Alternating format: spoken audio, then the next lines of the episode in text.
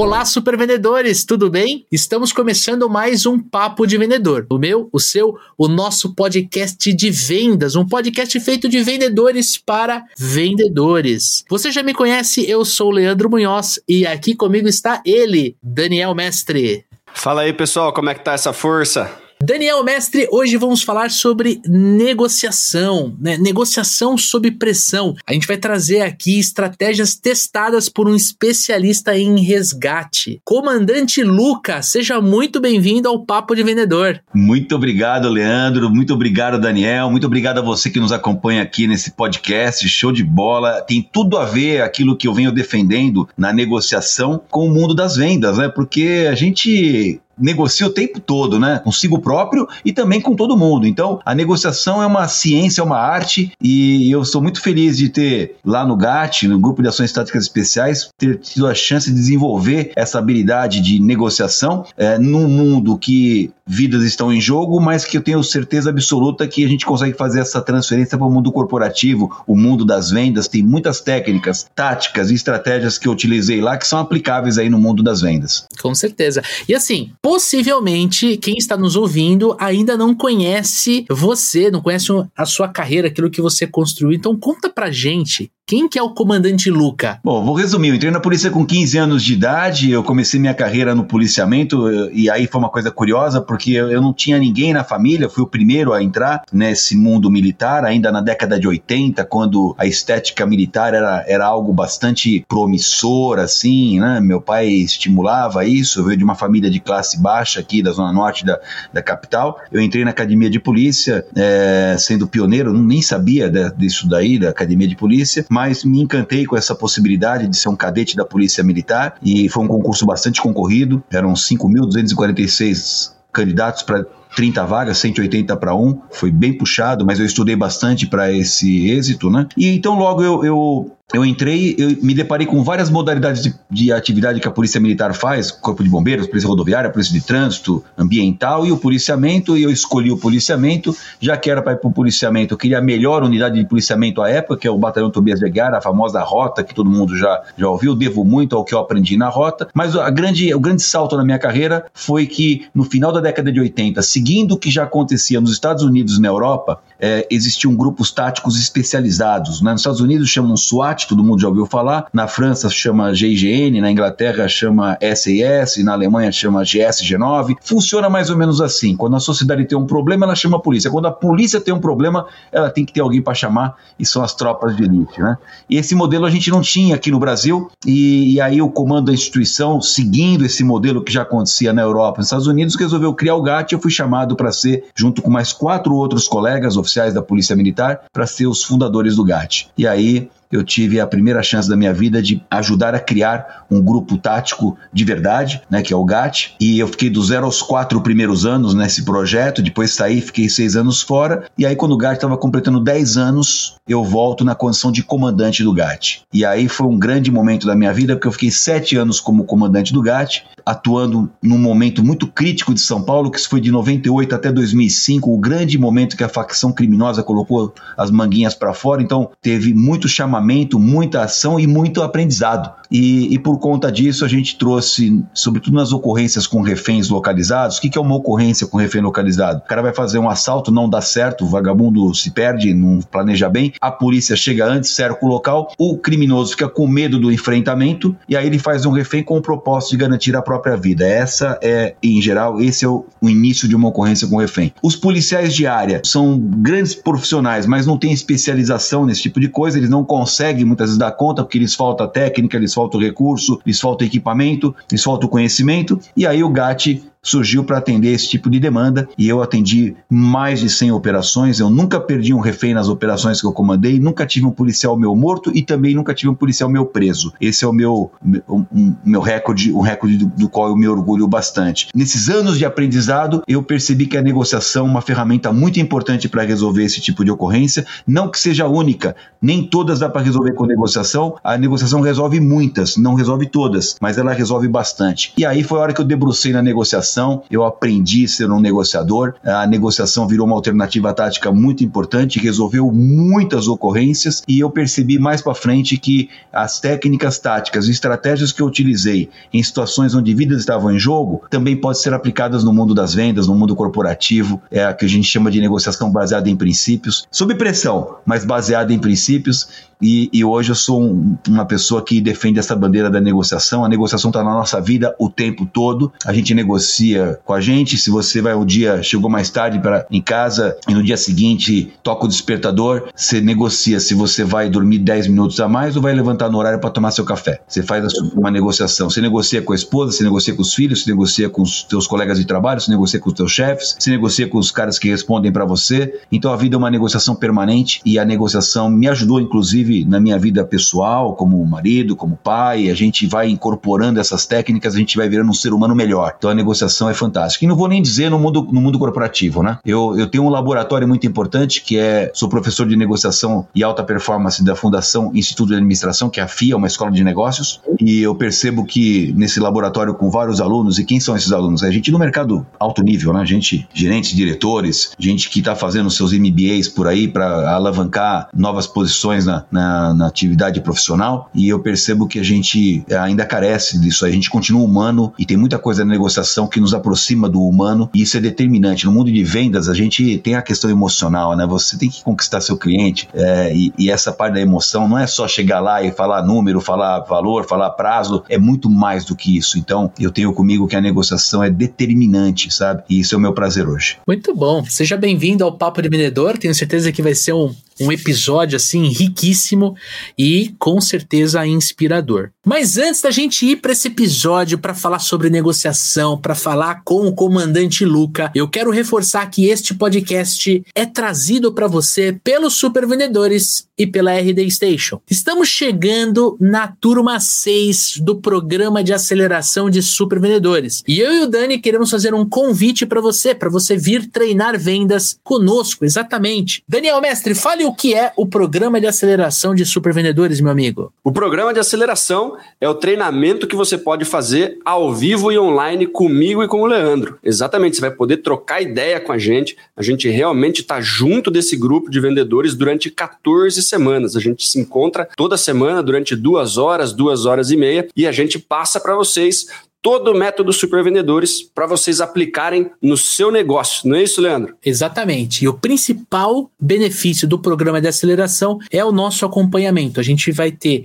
os encontros online, mas a gente tem muita interação durante essas 14 semanas para te ajudar a destravar o teu processo comercial, ajudar você te entregando técnicas de vendas e ajustando o teu comportamento para que você possa vender bem, vender de leve, aumentar tua carteira de clientes, conquistar o resultado que você deseja que você merece. E uma das coisas que a gente fala muito dentro do programa de aceleração é sobre CRM. Né? Quando a gente fala de processo, a gente fala de CRM. E Casa de Ferreira Espada Ninja Vitrine. Eu e o Dani, todo o nosso time aqui, nós utilizamos o RD Station CRM.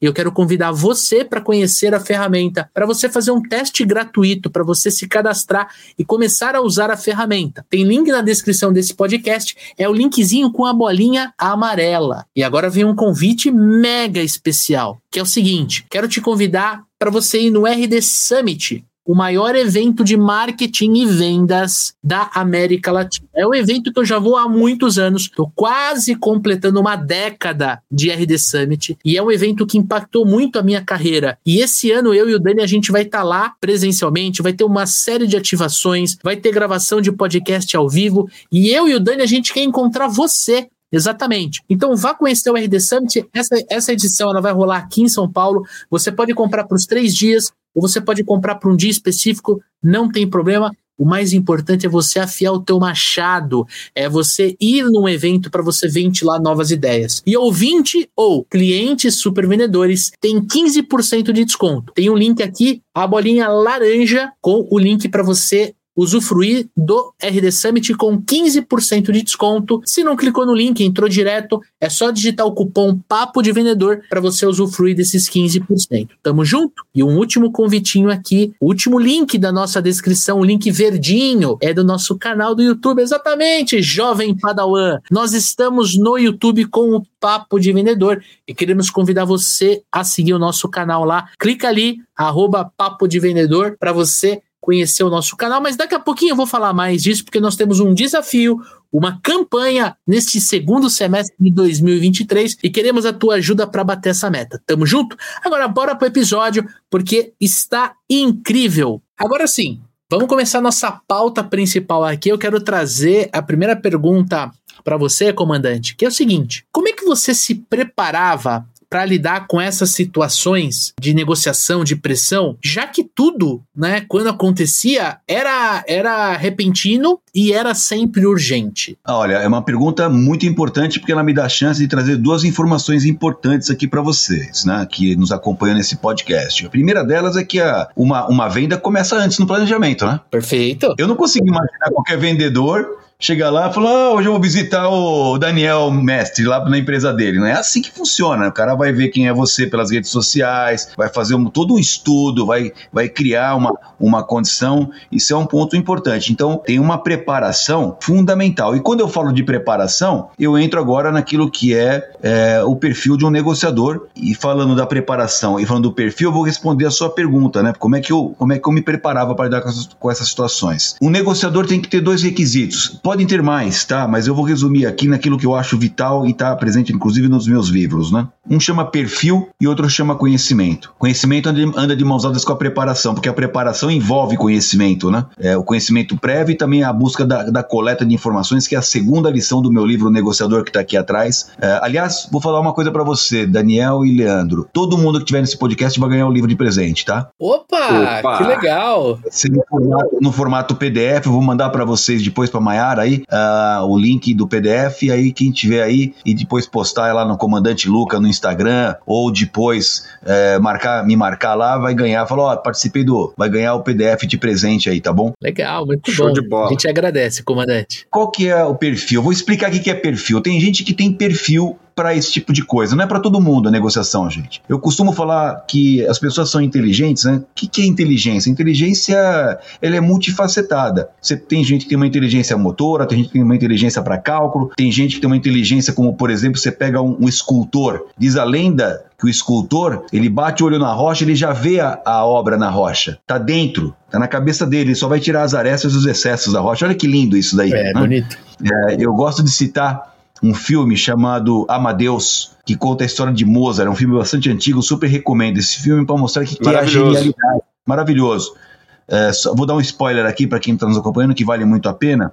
O Mozart é um, te, é um talento para música, desde cedo o, ele já faz grandes composições, concertos, aquela coisa toda. O pai dele até ganha uma graninha com o Mozart, porque leva ele para fazer umas exibições tal, e ganha uma notinha em cima disso daí. A fama do Mozart ganha a região que ele mora, ele fica famoso. Um dia o rei resolve conhecê-lo. E aí é, a fama chega no reinado, o pessoal da, da, da corte lá prepara esse evento, convida o Mozart, e aí acontece algo surpreendente. O Mozart, o Mozart chega atrasado. Tá o rei lá no, na sala, no auditório, lá, com um monte de súditos, um monte de gente ali, né, aguardando, e o Mozart, nada, nada, do Mozart. Ficou uma situação embaraçosa. Aí o, o Salieri, que era o músico da corte, para dar uma, né, um somebody love ali, para ganhar um pouco de tempo e distrair um pouco o rei, ele tinha feito uma composição pro rei, porque o rei era meio metido a tocar um pouquinho de piano, sabe? Hum. E aí ele falou, Alteza, eu fiz uma música pro senhor aqui, né, pra Vossa Alteza, tal, o rei pega assim, também o rei não queria causar, acusar o golpe, né, que tava tomando uma canseira de alguém que ia, que ia enfim, não tinha o menor cabimento. Aí o rei pega, senta em cima do pianinho ali, e o Salieri do lado, o músico da corte, começa a dar uns acordes ali, plá, plá, plá, plá, plá, plá, plá, plá, plá tocando, né, mas meio, meio assim... Desengonçado. Desengonçado, o rei não era músico, né, mas ele era meio metido a tocar o negócio, e o Salieri dando uma... Nesse meio tempo, o Mozart vem chegando, pelos corredores do, do palácio, lá todo esbaforido. Chega lá, os guardas abrem a porta, ele entra no auditório lá e vai cumprimentar uma pessoa achando que era o rei, cumprimenta o cara errado. Até isso ele. Nossa Ele fez aquela saudação, puta, tudo errado, sabe? Aquele, aquele climão assim. O rei já tava meio no veneno, mas o rei é um lord, né? Aí o rei quis dar uma cutucada nele. O rei fala assim: Ô, oh, Mr. Mozart, sua fama é muito grande e tal, né? E o Mozart aquele jeito todo desengolçado, meio, sabe, meio atrapalhado. Aí o rei fala assim: olha, inclusive o músico da corte aqui acabou de preparar essa composição. Você não quer tocar? Deu a partitura na mão do Mozart, assim, na, na, na sabe, a queima-roupa.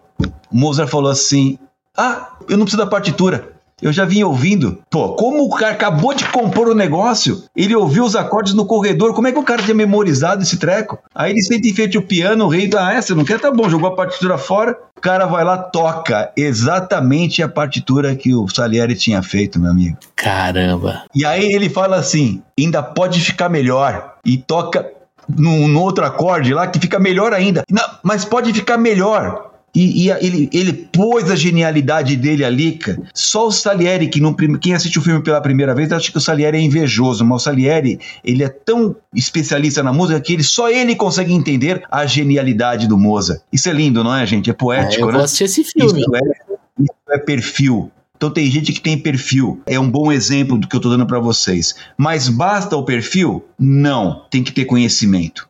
O cara que não tem perfil e tem bastante conhecimento, ele manda bem numa negociação. A recíproca não é verdadeira. O cara que só tem perfil, mas não tem conhecimento, ele vai naufragar. Agora, se ele tem perfil e conhecimento, aí ele vira um virtuoso, aí ninguém segura o cara. E detalhe para você que nos acompanha aqui nesse podcast. E isso é o que eu falo para os meus alunos lá na FIA. Não sejam inocentes a ponto de pensar que do outro lado da mesa tem, como nós chamamos nas tropas de elite, um boca aberta, um calça curta ou um borracha fraca, a gente despreparada. Lembrem sempre que do outro lado da mesa tem um cara no mínimo tão bom quanto você. Então você tem que conhecer muito, cara. E aí eu, eu volto e respondo a sua pergunta: o que, que, é importante? Como é que a gente se torna? Como é que eu, como é que eu tinha essa tranquilidade? Porque, Leandro, eu fiz exatamente isso. Eu não sou um virtuose como Mozart é na música, na, na, minha inteligência verbal, na minha inteligência emocional. Eu sou um cara bom nisso, não sou um virtuose. Eu mando bem, eu sou, eu sou um cara que me comunico. Tem gente que tem assim, muita dificuldade para falar com outras pessoas, tem gente que tem muita timidez, eu não tenho isso. Então eu, eu sou um cara bom nisso daí. Não sou um virtuose, mas sou um cara bom. Agora eu compenso muito no conhecimento. Eu estudei muito para fazer o que eu fazia, da, e é o sistema bunda cadeira, cara. É sem sentar e estudar. De cada autor que eu tive, eu me apropriei de alguma, coi de alguma coisinha, alguma coisa me marcou,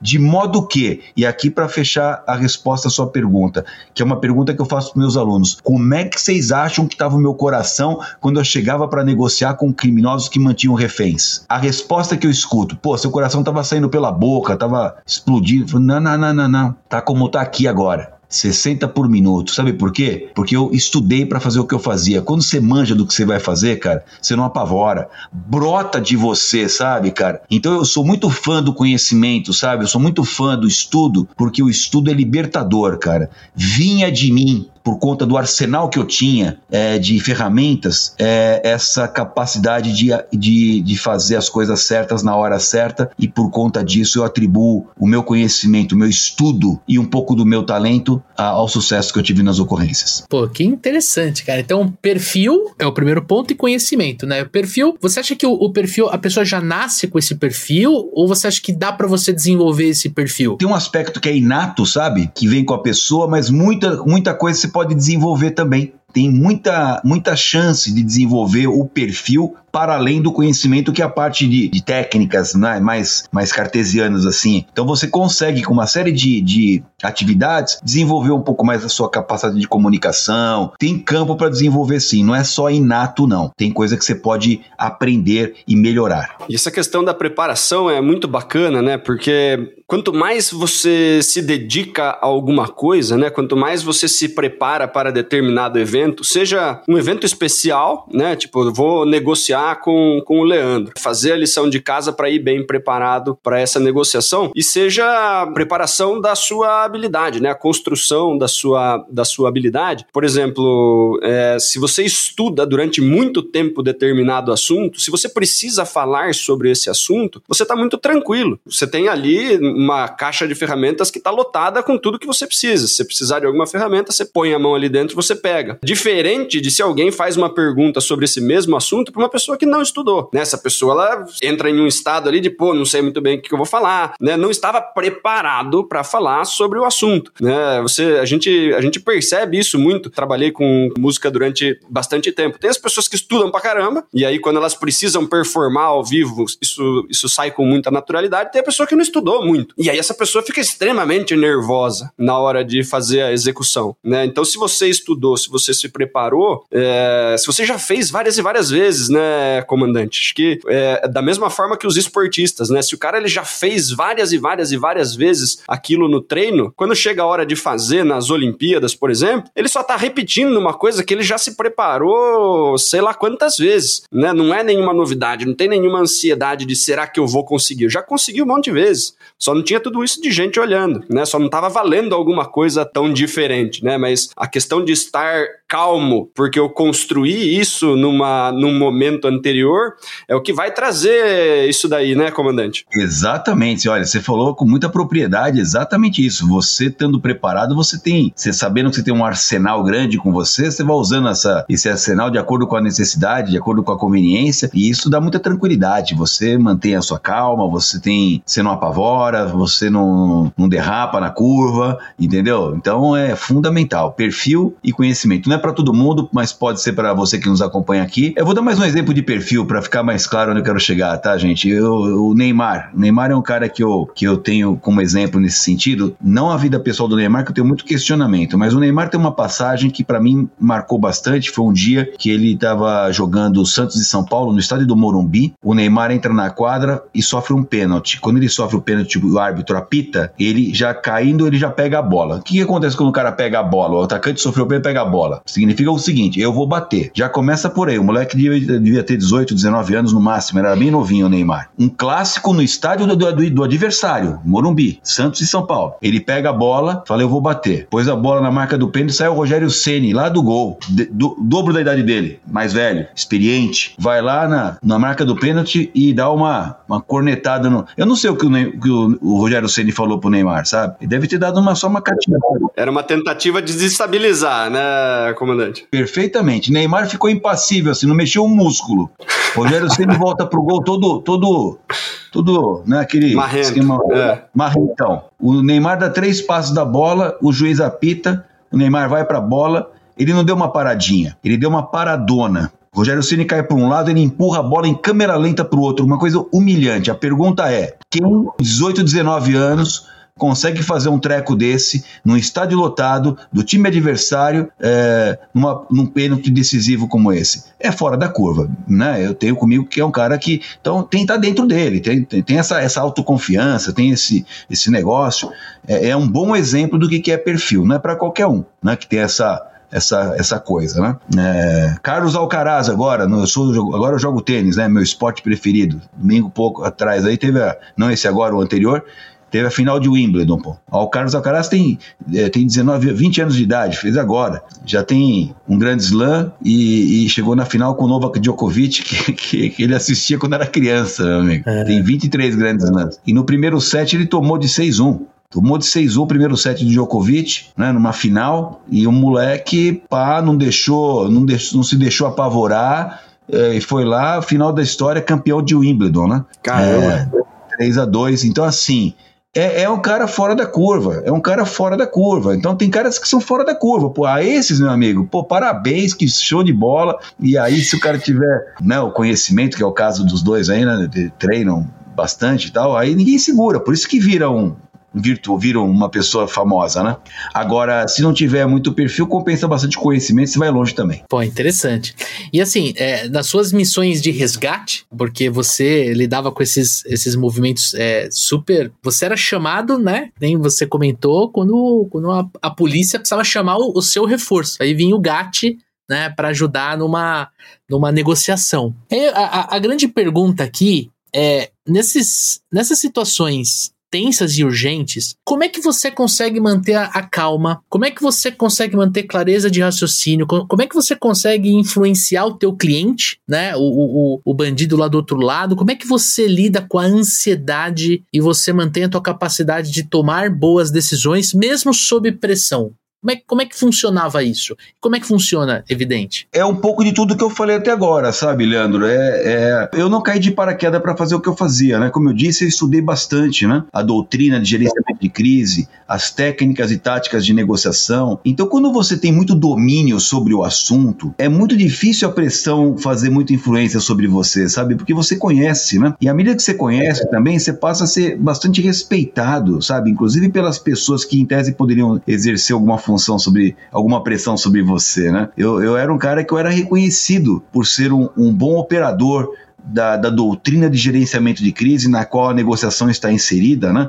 Eu conhecia muito a técnica de negociação, eu sabia como me comportar porque eu tinha o meu arsenal de informações muito amplo, né?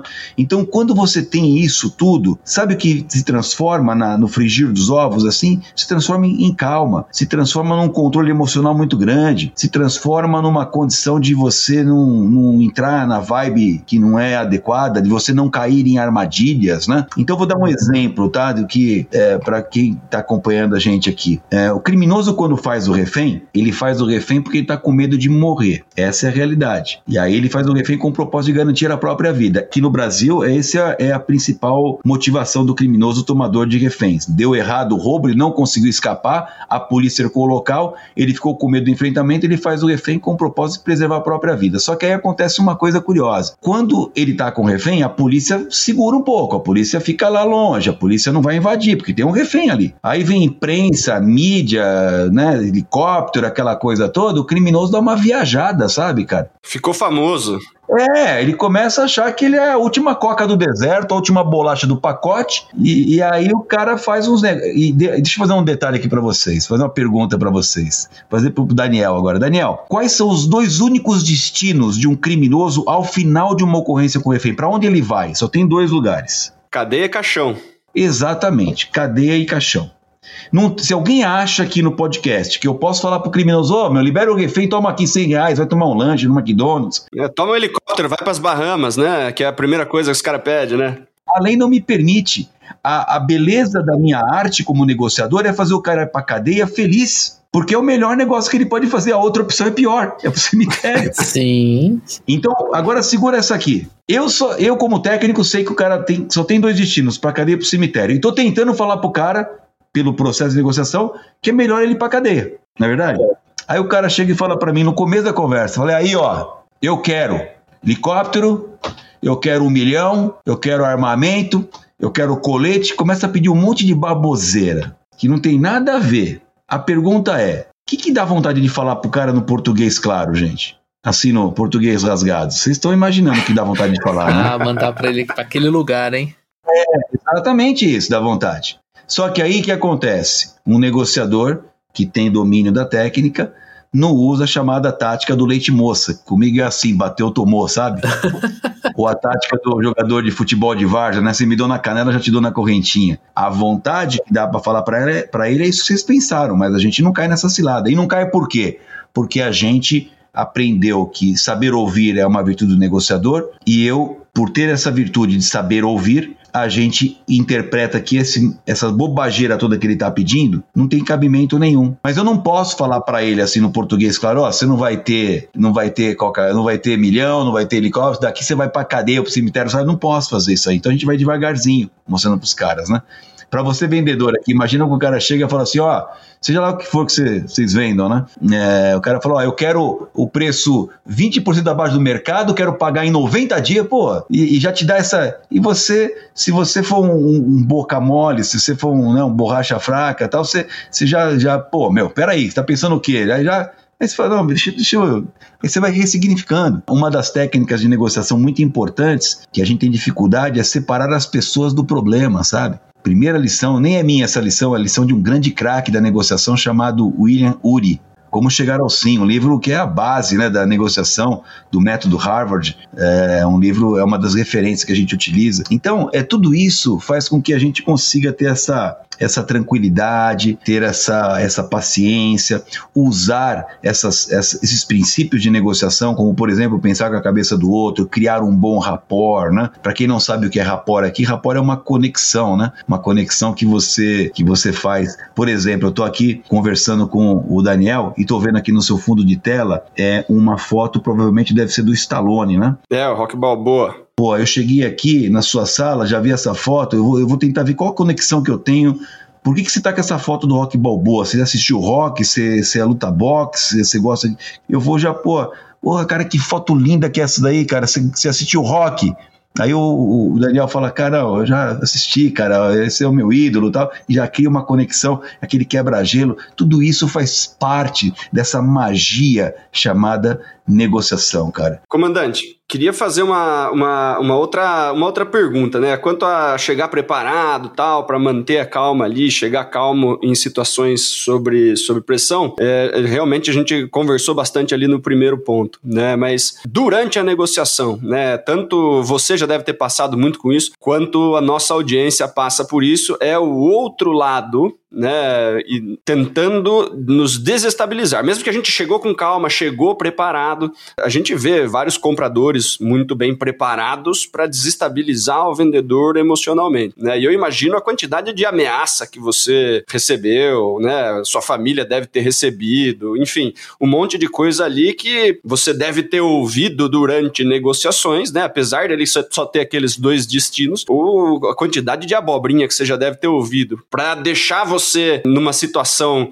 de repente um pouquinho mais menos racional, mais emocional, né, tentar desestabilizar um pouco, como não cair nesse tipo de armadilha, né? Porque uma coisa é você chegar bem preparado, né? Outra coisa é parafraseando Mike Tyson, já que a gente tá falando de boxe, né? Todo mundo tem um plano até tomar dois socos na cara, né? Depois daí o negócio vira outra história, né? E sobre isso, comandante? Vamos lá. Olha, você fez uma pergunta que praticamente é um, uma boa parte do conteúdo do meu livro, né? A primeira lição de negociação lidar com conflito. Nós temos um problema sério na nossa cultura de achar que a harmonia e o entendimento é o mais comum nas relações interpessoais. Erro, não é. É muita pretensão nossa achar que na comunicação humana tem um emissor tem o código, que é a mensagem, a linguagem, do outro lado, um outro ser humano que vai decodificar isso aí. Você acha que vai acontecer tudo na boa, assim, smooth, né? Como a gente fala em inglês, assim, suave na nave. Não vai ser. No momento que você passa a compreender que o conflito é mais comum do que harmonia e entendimento, eu me refiro à palavra conflito e não confronto. O confronto é destrutivo, mas conflito, a gente começa a ficar mais prudente. Então, antes de falar com você, eu vou avaliar como é que você transa o mundo, como é que se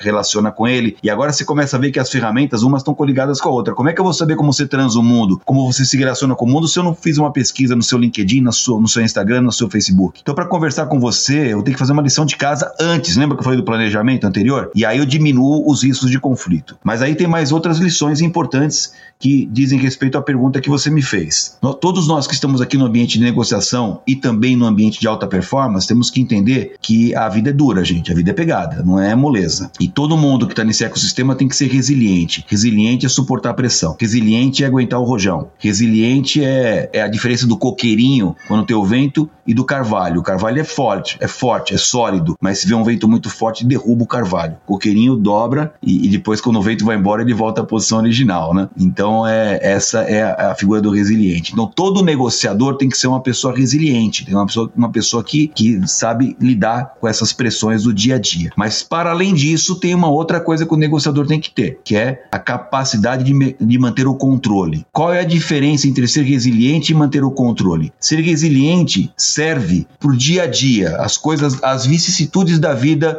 em alta performance, a vida do mundo corporativo, a pegada, cumprir meta, entregar resultado. Isso é para isso tem que ser resiliente. Manter o controle é quando alguma coisa escapa e ela escapa e sai do, C, do CNPJ e entra no teu CPF, cara. Vou dar um exemplo, tá? Vou dar um exemplo. Suponhamos que aqui tivesse no lugar do, do Leandro uma moça, a, a Maiara tivesse aqui. Imaginemos que a Maiara é uma mulher empoderada, uma mulher que luta contra um machismo que nós temos nesse país aqui, que detesta misoginia, que é os homens que, que tratam as mulheres com ódio e, e alguns que tratam a mulher com, como ser um ser inferior. E ela é uma mulher empoderada, uma mulher muito consciente, uma mulher que luta por isso. E aí, um dia ela marca uma, uma para receber um, uma pessoa, um cliente ou um vendedor, e o cara, por acaso, chega atrasado e ele chega lá no gabinete dela, né, tá aguardando para uma reunião, para uma rodada de negociação, e ele fala assim para Maiara, fala: "Olha, Maiara, me desculpa o atraso, sabe? Eu tava vindo para cá peguei um trânsito bastante difícil e para além disso tinha uma mulher na minha frente, uma barbeira, sabe como que é? Mulher no volante perigo constante. Porra, meu amigo. Aí entrou que nem um Exocet nela, cara. Aí, aí já escapou, escapou aquilo que é da razoável do mundo corporativo. Entrou num negócio, o cara teve um comportamento, um comportamento sexista, sabe, cara? Um comportamento inadequado, né? É um comportamento que atingiu a Maera, a Maera naquilo que é um valor para ela. A luta pela igualdade, pela equidade da mulher. E mesmo assim, o que eu recomendo é manter o controle. Não, não apertar o botão da terceira guerra. Olha que magia que é isso. É difícil, não é fácil. Mas aí, de repente, é fazer desse limão uma limonada, sabe?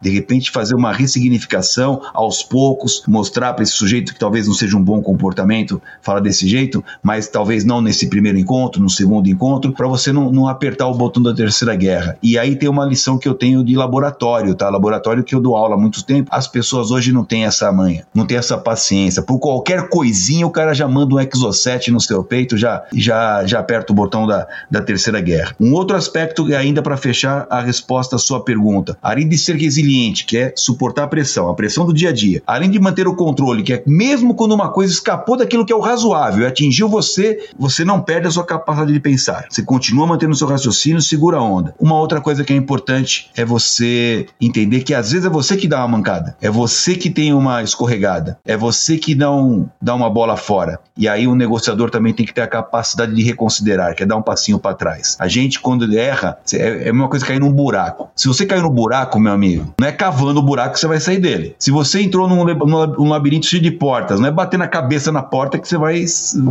vai, vai sair de lá, entendeu? Então a gente, a gente tenta é, reconsiderar, dar um passinho para trás, porque a negociação é um jogo como se fosse um jogo de esgrima, sabe? Você avança, você recua, e isso tudo faz com que você seja, um bom negociador. Compartilhei com você aqui três lições importantes para res, responder sua pergunta: lidar com conflito, coleta de informações, Falei quatro, né? Resiliência, manter o controle e reconsiderar se necessário. Tem quatro, cinco lições do meu livro aqui na resposta à sua pergunta. Que legal, que legal. E eu imagino que é, quando você estava ali negociando o, o, resgate ali, naquele ambiente de pressão, a comunicação ela é um fator fundamental para você é, ter sucesso na, na, na, operação. Então você vai falar algo que tem que ser entendido por quem recebe a tua mensagem, porque senão pode gerar um, um movimento contrário. E aí eu queria te perguntar, quais são as estratégias de comunicação que você é, consegue adotar, que você consegue compartilhar com o amigo ouvinte, com o amigo ouvinte, para conseguir de fato que a sua mensagem seja mais bem compreendida por quem a recebe?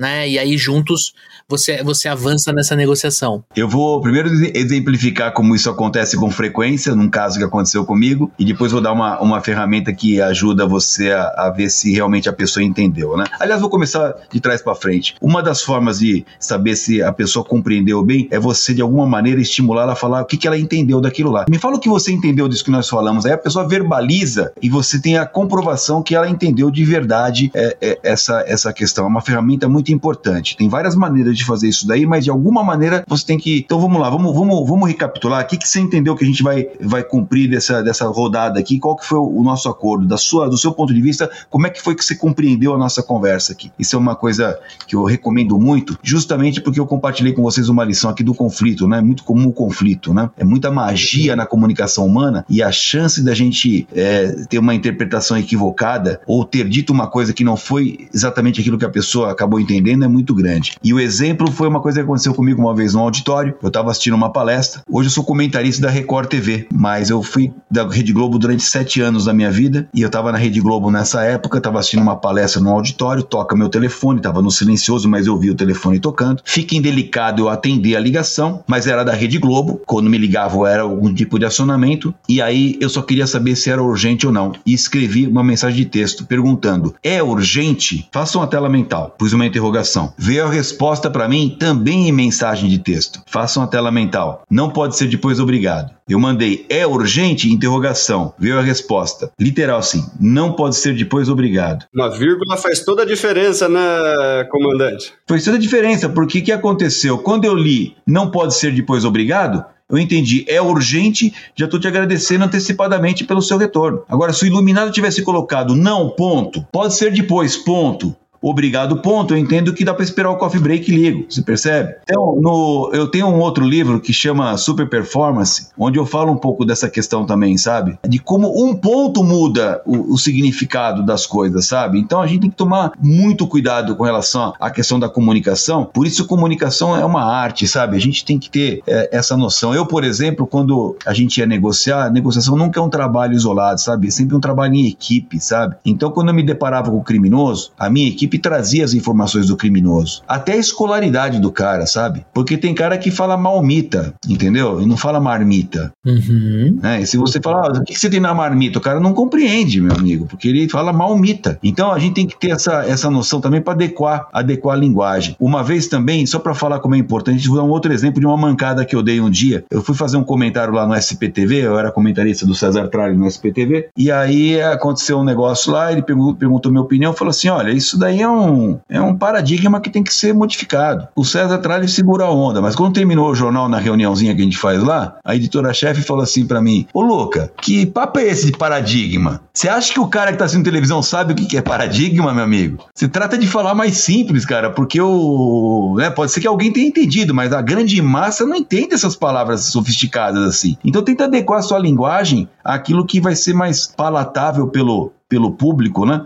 E aqui é uma arte também que você, a gente tem que tem que levar em conta, sabe? Tudo isso responde aí a, a, pergunta que você me fez. É, e interessante, porque é através da comunicação, né, Dani, que a gente encontra formas de estabelecer rapport, né? Seja por telefone, seja pessoalmente. Né? O comandante trouxe um exemplo citando o Rock Balboa, né? Mas quando você está no telefone conversando com o Daniel, é a comunicação, a forma como ele fala, é, a gíria que ele usa ou que ele não usa, se é uma pessoa mais formal ou não, a, a velocidade, enfim, né, cara? A, a, a, comunicação ela é, é fundamental, né, Dani, para você passar bem sua mensagem na hora de vender, né, cara? Exatamente, né? Quanto mais você consegue se aproximar do seu cliente, né, inclusive aí no, no, nas técnicas de espelhamento de comunicação, menor a barreira criada, né, comandante? Porque se eu falo muito diferente da da pessoa que eu tô conversando, né, é um, é um abismo, né? O cara fala assim, nossa, eu não, eu não entendo o que a pessoa fala, eu fico com vergonha de falar, talvez porque eu tenho um vocabulário mais, mais limitado, né? E quando a gente consegue realmente fazer com que a comunicação aproxime as pessoas, né? A pessoa consegue entender que, poxa, é tranquilo conversar com o Daniel, né? Eu tenho familiaridade com o Daniel, eu me vejo no Daniel, logo eu confio no Daniel, né? Se eu não consigo entender o que o Daniel fala, eu acho o Daniel muito diferente de mim, não tô entendendo o que o Daniel tá falando, eu fico extremamente inseguro seguro de assinar embaixo de qualquer coisa, porque eu não tô na mesma página. Né? E como é que eu vou assinar na mesma página? Que o cara, se eu não tô na mesma página, no, no quesito comunicacional, né, Luca? É verdade, é verdade. E eu devo falar aqui, vou trazer tá, até para o pessoal que está nos acompanhando aqui, é, o laboratório que eu tenho, né? A gente, muitas vezes hoje, até por questões aqui da, da, dos meios tecnológicos, né? A gente diminuiu muitas questões presenciais, muita coisa se faz agora no modo online, muita coisa se faz pelo telefone, né? A gente, por exemplo, perde aqui um pouquinho das microexpressões faciais de vocês, não tô vendo como tá sua perna, não tô vendo como tá sua mão direita, é, Leandro, né? Então, assim, tudo isso são informações que eu posso coletar quando eu tô no, no modo presencial, né? A gente precisa aprofundar para poder melhorar a nossa condição de êxito numa negociação. Mas, para além disso, tem a, a questão das emoções, né? Eu tenho percebido, assim, nos meus alunos, que hoje as pessoas são muito movidas por meta, há uma precipitação, sabe, cara? Uma precipitação. Vou dar um exemplo, sabe? É, eu, outro dia eu fiz uma simulação da seguinte, da seguinte criei uma, uma história. Eu falei assim: olha, eu sou dono de uma empresa que faz software e você, Leandro, é meu funcionário. E é o seguinte: você, se nós conseguirmos colocar esse nosso produto numa rede de varejo pra, com um POC, uma prova de conceito, numa rede grande de varejo, e essa rede de varejo adotar, ela vai inspirar todas as redes de varejo, a gente vai arrebentar, nós vamos explodir de vender esse negócio. Você fala, pô, bacana, Luca. Só que eu vou te falar uma coisa a mais. Eu conheço um cara chamado Flávio Rocha, que é o dono da Riachuelo. Ele é meu amigo amigo pessoal, eu não vou, eu, Luca, que é meu amigo pessoal, joga golfe comigo, eu não vou levar esse negócio para ele. Mas como eu tenho essa amizade com ele, caiu no meu colo essa amizade, no mundo, o destino deu essa chance, eu vou ligar para ele no meu relacionamento pessoal e vou falar para ele te, te receber. É você que vai apresentar para ele o projeto, você entendeu, Leandro? É você que vai falar com ele. Eu só vou abrir uma porta para você, uma porta que tem uma fechadura de ouro, cara, graças ao destino que me deu essa chance de conhecer esse cara que tem a dona, é dono de uma rede de varejo, que justamente o que nós estamos procurando. E aí, essa é a sua missão. Aí, aí eu mudo os papéis. Falo, bom, agora, Leandro, você é o Leandro e eu sou o Flávio Rocha. E aí você liga para mim. Bom, aí o aluno liga, eu falo, pois não? Ele falou, pô, seu Flávio, tudo bem? Aqui é Leandro Munhoz, da parte do Diógenes Luca. Ah, o Diógenes, ele me falou que você ia me ligar tal. Pois então, eu tava querendo marcar um encontro com o senhor é, para apresentar um, um, um, software. Olha, se me desculpa, Leandro, eu tô indo para uma reunião agora, eu tô inaugurando o Teatro Riachuelo no Rio de Janeiro, eu tô viajando agora, eu não tenho condições de, de falar com você. Você pode me ligar depois? Claro, você responderia, né? Claro, eu era um alto executivo, tem agenda turbinada. Você, beleza, tranquilo. Aí eu falo, bom, desligou, desligou, volta. E aí, o que, você faz? Aí o aluno me responde: Ah, Luca, eu, da, no dia seguinte eu tento novamente. Eu falei, maravilha, liga lá de novo. Aí o cara pega e liga. Alô, Oh, pois não. Ô, ô, seu Flávio, tudo bem? É o Leandro novamente. Ô, Leandro, tudo jóia? Pô, cara, me desculpa, eu não posso falar com você agora. Cara, eu tô embarcando agora para Natal. Meu pai tem 87 anos de idade e pegou Covid. E eu tô indo lá ver meu pai. Agora, é, e eu não posso falar com você. Me desculpa mais uma vez. O Luca tinha me falado que você queria falar, mas não dá agora. Você fala, puta, não, seu Flávio, sem problema nenhum. Desliga o telefone, show de bola. Aí eu pergunto, bom, acabou, acabou. O que, que você faz? Ah, eu espero uns dias, né? E, e retomo com ele. Faz sentido aqui para vocês até agora? Show. Sim, follow-up um atrás do outro. Nossa audiência faz isso todo dia, Luca. Aí o cara pega e fala: Bom, e aí que você faz? Ah, eu ligo de novo. E olha, gente, o que o cara faz? O cara liga. Alô, seu Flávio, tudo bem? Aqui é o Leandro Munhoz. Eu, eu tive com o senhor. É, pô, queria ver se eu marcava com o senhor. Eu, para, meu amigo. Como é que tá o seu pai? Como é que foi a inauguração do teatro? Você não perguntou do pai dele, cara? Porra, meu, você tem, você tem noção que mundo você tá, cara? As pessoas, você, pô, era o mínimo que tinha que fazer. Seu pai tá melhor, é um momento adequado para, sabe, cara? Então fica aí para você. A gente, a gente gosta disso, a gente é humano, a gente gosta disso, né? Por isso, você que tá nos acompanhando nesse podcast aqui, você vai para uma rodada de negociação, seja lá o que for que você vai vender, ou que você vai, você tem que saber das coisas, cara. Você tem que aprofundar. Começa antes a negociação, começa no trabalho de planejamento, para você chegar lá e ver qual é que, que, que move o Leandro meu amigo. Eu, eu chego aqui faço um comentário, um comentário com, com o Daniel Suponhamos que eu tô vendo aí você, de repente tá com a figura do Rock Balboa, já é uma pista, mas de repente eu descubro que você pratica jiu-jitsu, caramba. Eu já tenho esse negócio, na primeira deixa eu falo, pô, cara, que bacana tal, não sei o que, já puxo. Eu entro num negócio que é da tua, da tua alegria, é o teu hobby, é o teu lazer. Você já dá aquela relaxada comigo, tudo facilita. Então é por isso que a negociação é uma arte, cara. Você tem que ter essas ferramentas, todas elas trabalhando de mão dada, sabe, cara? Coleta de informação. Uma vez eu fiz também uma provocação com usando essas fintechs, né? Eu falei, olha, você, você é gerente do Bradesco. Tem um clientão lá que é o Daniel Mestre, tá 20 anos com você, tem conta corrente, tem umas aplicaçõezinhas lá. Um dia o Daniel descobre que tem umas fintechs novas por aí e tal, pá, Galápagos, ah, sei lá eu, o que mais tal.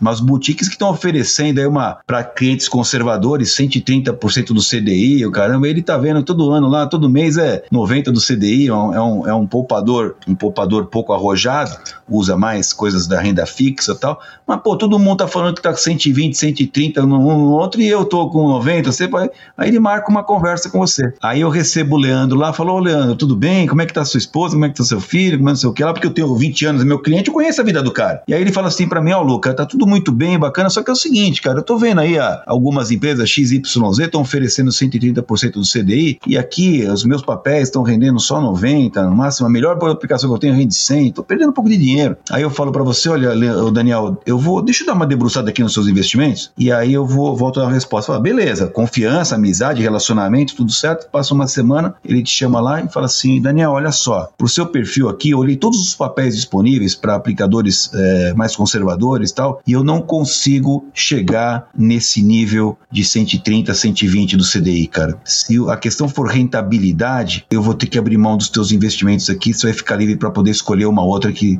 seja capaz. Até porque aqui no nosso banco, no Bradesco, é, a gente tem agência, a gente tem um monte de coisa, isso leva os nossos custos e por conta disso os nossos, a, nossa, a nossa rentabilidade não pode ser tão arrojada quanto essas, esses bancos digitais, que às vezes não tem nem sede, é, vamos dizer, não tem agência, é tudo, tudo online. Nós também temos uma boa condição online aqui, mas, é, mas a gente tem custos por conta disso. Aí a pergunta, eu falo, é, essa é a situação. Eu falo, e aí agora? Game over? Game over? Perdi o cliente? Perdi o Daniel? Eu, eu provoco os alunos. Alguns falam sim, falam, ah, peraí, meu amigo. Ainda não. Falou, Daniel, olha só, eu não consigo, eu não consigo chegar no 130% do CDI para você.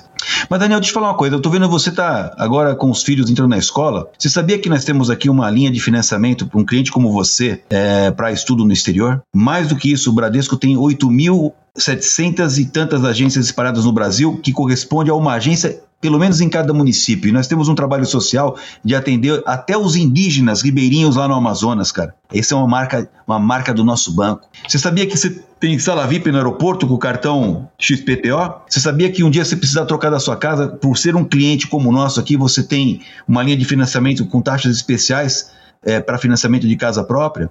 Você sabia que eu tenho seguro de veículos, tenho seguro saúde também, eu tenho plano de saúde para você, etc. Tal. Começa a oferecer para ele um monte de outras coisas que são igualmente importantes, que de repente, no momento de vida dele, vale. Vale, de repente, ter um pouquinho menos de rentabilidade, mas ter acesso a todos esses outros benefícios. E aí não estamos falando de menor preço, mas estamos falando de melhor negócio. Mas o que me faz, por exemplo, ter essa condição, Daniel? Aquilo que eu falei no início da conversa aqui, né? Eu conheço, eu conheço a empresa que eu trabalho. Eu conheço tudo que eu posso te oferecer. Eu conheço o que os outros não podem te oferecer. Lição entendeu? de casa feita, né, comandante?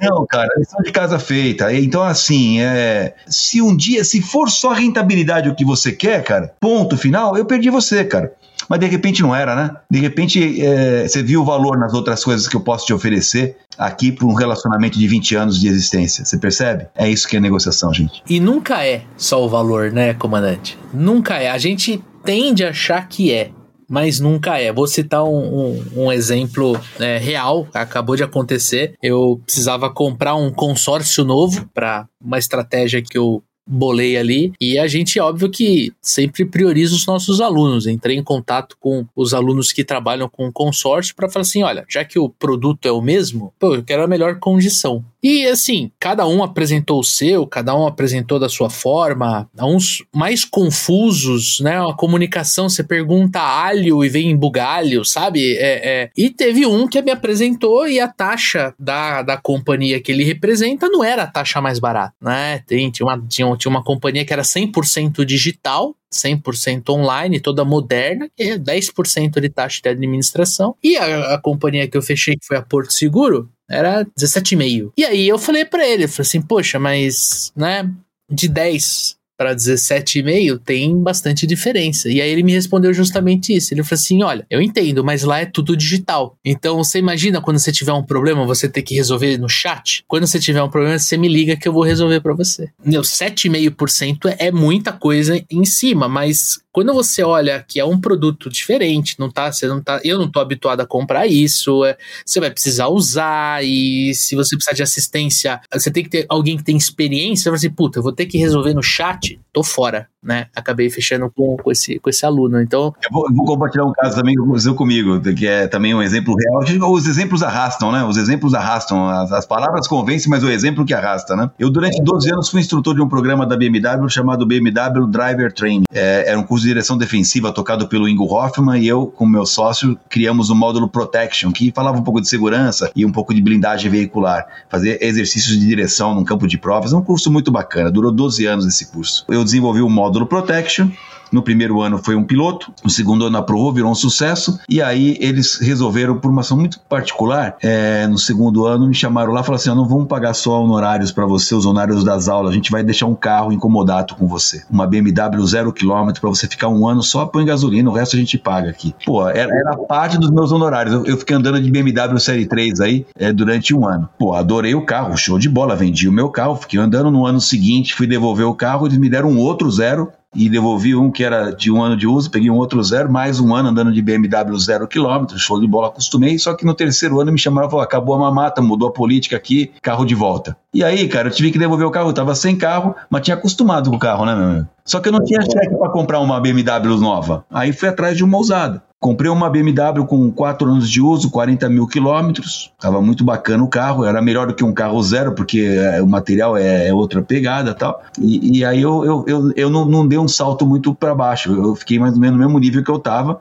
só que com um carro mais um pouquinho mais usado, né? não era zero quilômetro. Mas aí, quando eu comprei o carro, aconteceu um fenômeno. Eu, eu, eu senti alguma coisinha puxando assim no volante, mandei fazer um balanceamento, fui trabalhar, deixei o carro na oficina. E aí, quando eu cheguei ao final do expediente para buscar o carro, cheguei na oficina, o carro estava pendurado ali na, na, na, plataforma. Achei estranho, né? O cara falou: Ó, oh, preciso te mostrar um negócio. E aí ele chegou lá e falou assim: tá vendo? Esse carro aqui nunca vai dar um alinhamento. Porque algum proprietário anterior passou ou numa lombada, alguma coisa assim, ele amassou. Eu nunca esqueço, Daniel e Leandro, o nome da peça chama agregado da suspensão. É uma peçona de metal assim, de ferro, que sustenta a suspensão. O cara passou em cima de uma lombada, amassou um pouco a peça, alterou a geometria e por conta disso sempre ia comer um pedacinho de pneu. Pô, quando o cara me falou isso, eu falei, cara, aqui agora? Falei, ah, só se trocar o agregado da suspensão. Pô, aí bateu o desespero, né? Que é uma peça caríssima, né, cara? E aí, como não fazia muito tempo, era bem recente, eu fui na, na concessionária. Quando cheguei na concessionária, o vendedor, o executivo de vendas que me conhecia, ele já viu minha cara meio diferente assim. Eu cheguei lá,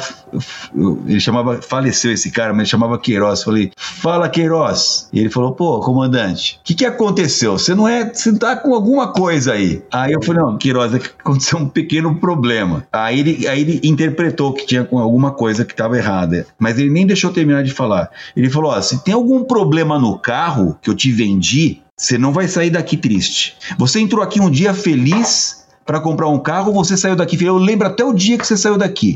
E isso vai continuar acontecendo. Eu não quero nem saber o que, que é a gente vai, vai resolver o seu problema. E aí eu expliquei, falou, deixa o carro aqui, a peça foi trocada e XPTO tomou um prejuízo, né, né, porque foi uma peça cara, mas ele ganhou o quê? Ganhou um cliente fiel. E eu já contei essa história milhares de vezes. Milhares não, mas centenas de vezes. para mostrar que, é, é, sabe, é isso que a marca fez comigo, cara. É por isso que eu sou um grande entusiasta da marca, por conta disso. É atendimento, cara. E eu vou falar uma coisa para você aqui, ó, para vocês dois que estão aqui na live e para você que nos acompanha no podcast. O menor preço ainda tem muito, tem muito peso, mas está perdendo peso. Está perdendo peso. As pessoas querem bons negócios. E o bom negócio não necessariamente é o, é o menor preço. Preço é um, é um negócio importante ainda, mas eu, eu tenho apostado que mais vale o melhor negócio, mais vale um bom relacionamento do que o menor preço. As pessoas vão atrás daquilo que é o que você deu de exemplo aqui, Leandro. Para mim é um valor não ser atendido num chat. Para mim é um valor poder ligar para alguém. Isso é valor, não é custo, isso é valor, entendeu? Então eu, eu tenho comigo isso, cara, que a gente vai caminhar nessa direção. É isso aí. E assim, óbvio que você comentou da marca, mas o, o, o vendedor também te marcou muito, né? Então, é, é... E, e, e, qual que é o barato da vida da gente? Eu falo isso nas minhas palestras, né, cara? Para nós, tropa de elite, existe uma distinção entre, entre tarefa e missão, sabe, cara? A tarefa é o que a gente faz, é, é, é, é a faina do dia. A missão é pôr um sorriso no rosto do outro, cara. Não importa o que você faça. Eu fui dar uma palestra esses dias aqui numa empresa chamada My Broker. É, são, são corretores de imóvel. E eu falei, cara, é, você é protagonista da felicidade de alguém, cara. O cara ter a casa dele, de, de você, do cara poder ter essa, essa alegria e você ser promotor dessa alegria é muito mais do que vender um imóvel, sabe, cara? Então a gente tem que ter essa dimensão de, de essa distinção entre tarefa e missão a tarefa é aquilo que a gente faz, mas a missão é, é ser promotor da felicidade do outro. E esse vendedor, nesse caso, no meu que eu contei aqui agora, ele foi promotor da minha felicidade, sabe? Ele, ele me deixou feliz de ter um carro que eu queria ter, sem nenhum tipo de, de questionamento, sem nenhum tipo de, né, de, de, sentimento ruim. Virei um fã da marca, você entendeu? É isso, cara. É isso que eu, eu, eu acho que o mundo caminha nessa direção, cara. É isso aí. E, e você falou um negócio interessante, né? Você falou um negócio de missão. E aqui comandante, aqui neste podcast nós temos uma missão, Daniel Mestre. Nós temos a missão de chegar a 10 mil seguidores no nosso canal do YouTube, canal do Papo de Vendedor, que está começando agora. A gente já está aqui no Spotify. Fizemos uma campanha aqui no começo do ano falando aqui né, de, de, de aumentar a quantidade de seguidores no Spotify. E agora a gente tem a campanha no nosso no nosso YouTube. Daniel Mestre, conte para o amigo ouvinte, para amigo ouvinte, que campanha é essa, cara? Que missão é essa? Então, todo mundo acompanhou a saga né, dos 35 mil seguidores pra gente arrancar a barba do Leandro. O Leandro tava com uma barba viking gigantesca, agora ele tá com essa barba aí voltando ao cultivo, né, Lê? É isso aí. E a nova meta aqui dos Super Vendedores é alcançar 10 mil é, seguidores no novo canal do YouTube do Papo de Vendedor, né? Não o canal dos Super Vendedores, o canal dos Super Vendedores já tá lá com seus 60 mil seguidores e tal. O novo canal, onde vão todos os, os, os episódios completos do Papo de Vendedor, lá no YouTube. YouTube. Precisamos de 10 mil e agora é o meu cabelo que tá em jogo, né, Leandro? Exatamente. Bateu 10 mil seguidores lá no canal do YouTube. O Daniel vai passar máquina zero no dia 11 de dezembro. Caraca, Daniel, que. Pô, porque tá, tá com cabelo bonito, né, cara? Tá com topete e tudo, meu. É isso aí. Parabéns aí. É pra ver, é pra ver como isso a audiência é engajada, né, na, na, na, na, desgraça dos âncoras desse podcast. A minha primeira foi a barba, agora vai ser o cabelo do Dani. É isso aí. É isso aí. A barba, a barba é menos traumática do que o cabelo, né, cara? Mas tudo bem, o cabelo cresce. E pra fazer... Obrigado, obrigado pelo, pelo ponto que, que você me consola, tá, comandante? Aqui não teve muita negociação, não. mas vamos ver, vamos ver se a super meta eu entro no jogo aí com o Daniel, não tem problema nenhum, mas a gente tem que bater a meta antes da super meta. Vamos lá, vamos lá. Exatamente. E para fazer isso, você tem duas formas. Você pode clicar no link que acompanha esse podcast, ali tem um linkzinho ali pro nosso canal, você vai clicar e já aperta o botão seguir. Estamos na segunda temporada nesse momento, né? Estamos chegando na terceira temporada. Fica tranquilo, fica tranquila que com certeza todos os episódios vão estar lá no nosso canal. Ou se você já estiver navegando na internet, entrar no YouTube, procura lá, podcast Papo de Vendedor. Você vai ver eu e o Dani lá, já clica em seguir, né? Já curte o canal e a gente vai para cima. Tamo junto? Olha só, para a gente partir para o final do nosso episódio aqui, tem uma última pergunta para o comandante, que é o seguinte: em cima da tua experiência, né, após tantas experiências em resgate, você deve ter encontrado diferentes perfis de pessoas que lidam de forma diferente sobre pressão. Como é que você se adapta ao estilo de cada indivíduo durante essas negociações? Ou seja, você deixa de ter o teu estilo, né, para você adotar o estilo da outra pessoa ali.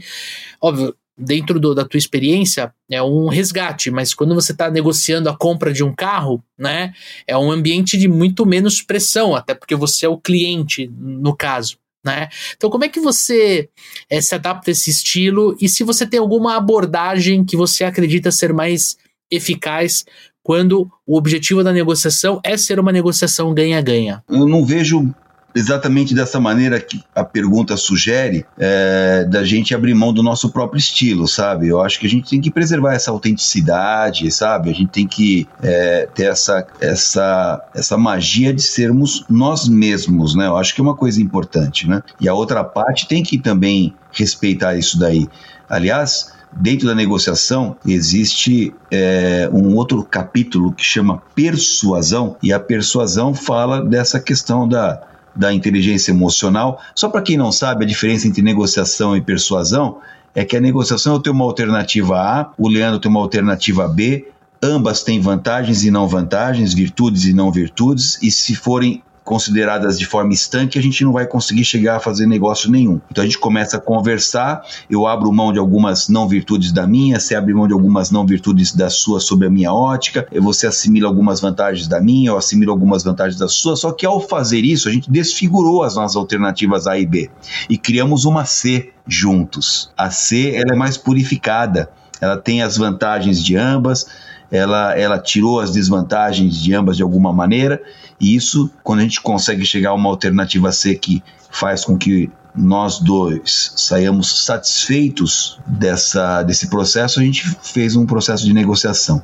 A persuasão é um pouquinho diferente. Eu tenho uma alternativa A, você tem uma B, e eu consigo provar para você e você se convence disso de forma voluntária, é aqui a palavra-chave da persuasão, voluntariamente se aceita que a minha alternativa A sobrepuja a sua. A minha alternativa A, para o momento, ela é alternativa vitoriosa. Se você aceitou isso de forma voluntária, você foi persuadido. Essa é a diferença da persuasão para a negociação. Então não acho que a gente tem que, voltando à pergunta inicial, que a gente tem que se perder essa autenticidade, sabe? Dentro do fenômeno da persuasão existe uma coisa chamada afiliação, respeito à autonomia da outra parte. E tem que entender também, é, Leandro e Daniel, que a negociação ela, ela pode não ocorrer, sabe? Pode não dar jogo. De repente aquele cliente não está preparado para ser seu cliente ou você não está preparado para ser cliente ou fornecedor daquela. A única diferença é que nós, negociadores, não ficamos de mal. Porque hoje foi essa circunstância. Amanhã é outra. Amanhã é outro jogo, amanhã é outro mundo, amanhã são outras circunstâncias. Então a gente não fica de mal. A gente não leva o pessoal. A gente entende que hoje não deu jogo. Então tem que pôr a bola no chão para entender que a gente consegue muita coisa com a negociação, mas tem hora que não tem o chamado enganjamento.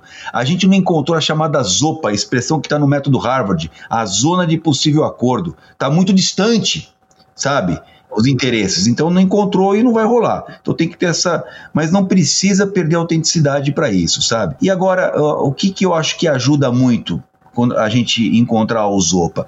É, é, é essa questão da gente entender ali, é, ou pelo menos tentar se aproximar um pouco daqueles dois vieses que a gente nunca tem 100% na mão, que é o mínimo do vendedor e o máximo do comprador. Quando é uma negociação, você tem o, você tem o, o máximo que você paga e eu tenho o mínimo pelo qual eu vendo. Entendeu? Você não sabe isso, nem eu sei de você, cara. Então a gente tem que ter essa calma para tentar fazer essa aproximação. Se achou a aproximação, a Zopa apareceu, a gente pode fechar, caso contrário, não vai dar certo. Então, essa paciência, essa, essa calma, essa tranquilidade, esse desejo legítimo, honesto de entender que eu tenho que fazer um, um acordo eficiente, e o acordo eficiente é um acordo pra, bom para ambas as partes, enquanto que um bom acordo é um acordo bom só para mim ou só para você. Aí não rola, entendeu? E mais do que tudo, que é a última lição, inclusive, do meu livro. O que, que a gente quer no processo de negociação? Não é só vender ou só comprar. É criar relações duradouras. É fazer com que esse processo seja tão bacana que no ano que vem, cara, quando eu for comprar uma nova BMW, eu vou lá te procurar, cara entendeu? Ou quando você vai comprar um novo imóvel, você vem me procurar. Ou quando você precisa de tal fornecedor, é comigo que você vai ter a sua melhor condição. E isso que é a magia da negociação baseada em princípios. Mais do que vender, criar relações duradouras. É assim que a gente pensa. Sensacional, sensacional, comandante Luca. Olha que show de bola esse episódio aqui. E eu quero abrir um espaço para você poder falar um pouquinho dos seus livros, falar do, do, do seriado que acabou de chegar no Amazon Prime. Fale um pouquinho como a nossa audiência pode se conectar com você, por favor. Bom, vamos lá. Eu tenho seis livros publicados, né? Eu tenho dois vieses, assim, um, um, na verdade três, né? Um é a minha especialidade como oficial da Polícia Militar, especialista em segurança, comentarista de segurança que sou, então eu falo um pouco sobre violência urbana, eu, eu, atuo nessa área da segurança também, do palestras sobre esse assunto, e está ligado à minha atividade atual como comentarista de segurança da Record TV todos os dias de manhã num programa matinal. É, mas o, o, grande barato da minha vida é falar de alta performance e negociação. Né? Então, é, são os meus dois livros aqui, Super Performance, Lições das Tropas de Elite aplicadas ao mundo corporativo. Todo o meu conteúdo é voltado ao mundo corporativo. A roupagem dele, o figurino dele vem das tropas de elite. As lições vêm de lá mas é, são ferramentas que se aplicam no mundo corporativo. Eu falo de alta performance porque não acredito em nada que não seja de alta performance, pessoas e empresas. Acho que empresia de quinta vai fechar a porta um dia, mais cedo ou mais tarde. Então, eu só acredito que só quem está nesse ecossistema de alta performance é que vai prosperar na vida, é que vai manter seu, seu projeto de, de negócio é, alinhado e com chance de crescimento. Fora isso, eu acho que é uma aventura errática. É assim que eu acredito e também ah, o meu conteúdo de negociação, que começou nessa história daquilo que eu aprendi nas negociações em que vidas estavam em jogo, mas que também são, como eu disse aqui nessa live inteira, muito úteis ao mundo corporativo. É, e foi tão importante essa negociação que eu trago no livro O Negociador, que ela gerou aí é, um estímulo para fazer uma série chamada Negociador. Essa série é uma série, claro, que tem um monte de licença poética, claro que tem uma subtrama maluca, porque série é entretenimento, mas ela traz uma, assim, de forma muito, muito presente, uma coisa que para nós é um valor, sabe? A palavra do negociador não faz curva. Temos um compromisso de com a vida, né? E no nosso caso aqui de fazer relações duradouras, né? Então de seguir normas. Então a série traz essa pegada, essa série saiu aqui agora em, no dia 21 de julho, foi a estreia oficial da série. É a primeira temporada com oito episódios. Malvino Salvador e Bárbara Reis. Uh, e, e, assim, se basearam nas histórias do meu livro, nessa pegada, nessa virada de chave que eu dei no GAT, de uma polícia dentro do Estado Democrático de Direito, de uma polícia legalista, de gente séria, de gente que não dá bola nas costas de ninguém, de gente que cumpre norma. É, esse é o GAT de São Paulo uma ilha de excelência, e, é, e esses são os valores e princípios que eu, que eu defendo que orientam a minha conduta, né? Então fica aí a, a dica pro pessoal uh, se dividir. Tá em primeiro lugar aí na, na da, da, Amazon, já estava em segundo no comecinho, os primeiros dias já alcançou o primeiro lugar, é a série mais vista da plataforma, e eu tenho aqui, posso, eu gente, eu participei da, da formação do elenco, participei da, da orientação com os roteiristas, mas igual todo mundo, eu só eu, o, o, primeiro e segundo capítulo eu assisti antes da galera, porque teve um, um tapete vermelho, teve um pré-lançamento da série com os atores, com os roteiristas e comigo também estava presente. E aí depois do, do coquetel, caramba, tal, teve lá no, na exibição no cinema, foi um cinema no Rio de Janeiro, a gente assistiu os dois primeiros episódios. Eu, então eu assisti antes do público o primeiro e o segundo, apenas. O restante eu assisti maratonando agora a partir do dia 21, quando teve o lançamento para o público geral. Mas eu vou falar uma coisa para vocês que é um sentimento. A série tá muito bacana, a série chega no oitavo episódio, ela deixa um monte de bola no alto, assim, pra ser cortada numa segunda temporada. Eu tenho muita convicção de que vai sair uma segunda temporada, porque não é possível terminar desse jeito que os caras terminaram a série. Muito surpreendente o oitavo episódio. É, é cheio de coisas assim que é, é, é, é surreal. E eu acho que é, é a porta de entrada para uma segunda temporada que deve sair, eu imagino. Agora é, um exercício de, de adivinhação aqui, mas eu acho que vai rolar uma segunda temporada. Estou muito feliz. Estou muito feliz que essa história do GAT de São Paulo, dessa tropa de elite que eu tive o privilégio de pertencer e comandar é, hoje é referência nacional e internacional, gente séria, gente que trabalha é, como vendedores daquilo que é o, o melhor é, possível de gerar relações duradouras. E vou fazer uma, fazer uma última provocação aqui para quem está nos assistindo, né? E quando eu pergunto quem que é o meu cliente numa ocorrência com refém, as pessoas respondem, ah, é o refém, ah, é a sociedade, eu falo, o cliente é o bandido. E qual que é a lição para você que nos acompanha aqui? Não reclame dos clientes de vocês, gente. O meu não gosta de mim, corre de mim. Vou ver até atire em mim. O de vocês é mais civilizado. Então, mãos à obra, vão para cima que vai dar tudo certo, cara. Sensacional. Muito bom, sensacional, comandante. cara. Muito obrigado pela sua participação. Vão estar os links do comandante Luca aqui na descrição do podcast. Ah, comandante Luca no Instagram. Quem marcar lá, comandante Luca, falou, pô, tava lá na no, na, na live do Papo de Leandro, vendedor. Daniel, Papo de Vendedor, marcar vai ganhar o livro de presente, mas aquele que não marcar vai, vai receber de vocês diretamente aí que eu vou mandar para o backstage de vocês aí para presentear a galera, na, na, ajudando na meta de ter o cabelo do ah, Daniel é. Raspa. Boa. Né? Então, boa. quem marcar lá, quem, ser, quem assinar para atingir os 10 mil, vai ganhar o livro também e a gente ajuda o Daniel a raspar o cabelo mais rápido. É isso aí. Maravilha, é isso aí, comandante. Show Temos de bola. mais um episódio no ar, Daniel Mestre. Exatamente. Você que ficou até o final aqui, aproveitou para entrar no Instagram aí para seguir o comandante Luca. Vai lá no arroba supervendedores, tira um print, marca, marca a gente para mostrar que você estava ouvindo até agora e manda para a gente uma DM. Conta pra gente o que, que você achou, críticas, sugestões, xingamentos, sugestão de convidado, sugestão de pauta, pergunta para clínica de vendas. Esse podcast é feito de vendedores para vendedores e a sua participação é imprescindível. E você que está assistindo este episódio na data de lançamento, nós temos uma novidade. Exatamente. Semana passada teve episódio especial na quinta-feira e sim, essa semana também tem episódio novo na sua timeline na quinta-feira. Nós vamos falar sobre Telefone versus WhatsApp. O que, que vende mais? Trouxemos a Cíntia lá da IPForce para trocar uma ideia com a gente. O episódio está riquíssimo em conteúdo técnico, em conteúdo comportamental. Tenho certeza que você vai conseguir tirar proveito tanto pelo telefone quanto pelo WhatsApp. Então, se ainda não está inscrito aqui no Spotify, já vai lá no nosso, no nosso perfil, clique em assinar, porque aí quando esse episódio for pro ar, você vai receber a notificação do próprio Spotify. E já que você está aí se inscrevendo no nosso canal, clica ali nas estrelinhas ali, esse episódio aqui, você pode dar uma nota pro nosso podcast. Aí você vai lá e dá o quê? Cinco estrelas para o nosso podcast. É de grátis e isso é muito bacana, é uma retribuição para nós que estamos gravando aqui e também para o Spotify, mostrando né, que pô, esse podcast aqui é show, tem conteúdo relevante e é uma forma de você retribuir esse carinho que a gente tem gravando aqui. Tamo junto?